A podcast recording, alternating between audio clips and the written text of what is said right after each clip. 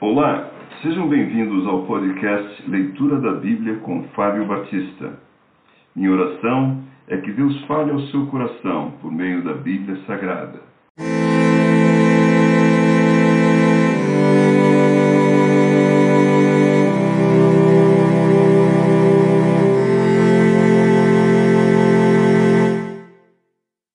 Gênesis capítulo 21 Visitou o Senhor a Sara, como lhe dissera, e o Senhor cumpriu o que lhe havia prometido.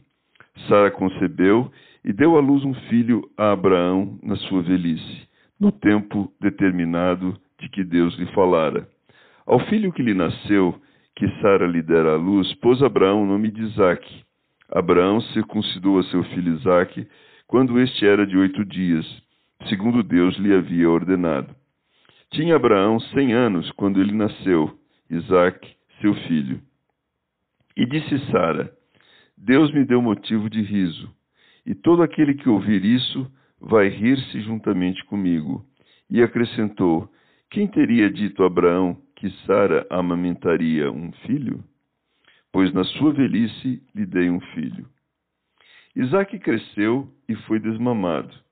Nesse dia em que o menino foi desmamado, deu Abraão um grande banquete.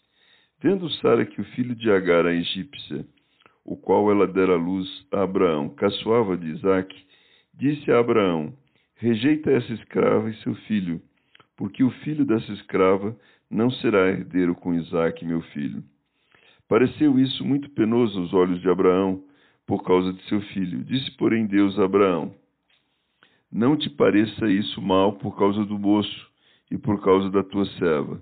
Atende a Sara em tudo que ela te disser, porque por Isaque será chamada a tua descendência. Mas também do filho da serva farei uma grande nação, por ser ele teu descendente. Levantou-se, pois, Abraão de madrugada, tomou pão e um odre de água, pô-los às costas de Agar, deu-lhe o menino e a despediu ela saiu andando errante pelo deserto de Berseba. Tendo-se acabado a água do odre, colocou ela o menino debaixo de um dos arbustos e, afastando-se, foi sentar-se defronte à distância de um tiro de arco, porque dizia: Assim não verei morrer o menino. E sentando-se em frente dele, levantou a voz e chorou. Deus, porém, ouviu a voz do menino, e o anjo de Deus chamou do céu a Agar e lhe disse: que tens, Agar? Não temas, porque Deus ouviu a voz do menino, daí onde está. Ergue-te, levanta o rapaz, segura-o pela mão, porque eu farei dele um grande povo. Abrindo-lhe Deus os olhos, viu ela um poço de água, e indo a ele encheu de água o odre, e deu de beber ao rapaz. Deus estava com o rapaz que cresceu, habitou no deserto e se tornou flecheiro habitou no deserto de Parã, e sua mãe o casou com uma mulher da terra do Egito. Por esse tempo, Abimeleque e Ficol, comandante do seu exército, disseram a Abraão: Deus é contigo em tudo que fazes. Agora, pois, jura-me aqui por Deus que me não mentirás, nem a meu filho, nem a meu neto, e sim que usarás comigo e com a terra em que tens habitado, daquela mesma bondade com que eu te tratei. Respondeu Abraão: Juro. Não obstante, Abraão repreendeu Abimeleque por causa de um poço de água que os servos deste lhe haviam tomado à força. Respondeu-lhe Abimeleque: Não sei quem terá feito isso. Também nada me fizeste saber, nem tampouco ouvi falar disso, senão hoje. Tomou Abraão ovelhas e bois e deu-os a Abimeleque, e fizeram ambos uma aliança. Pôs Abraão a parte de sete cordeiras do rebanho.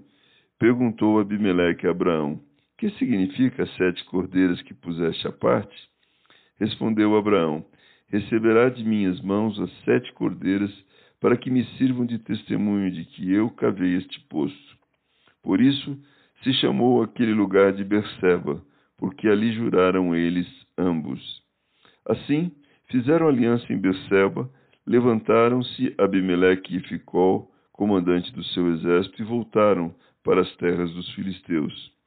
Plantou Abraão tamargueiras em Berseba e invocou ali o nome do Senhor, Deus eterno. e foi Abraão por muito tempo morador na terra dos filisteus.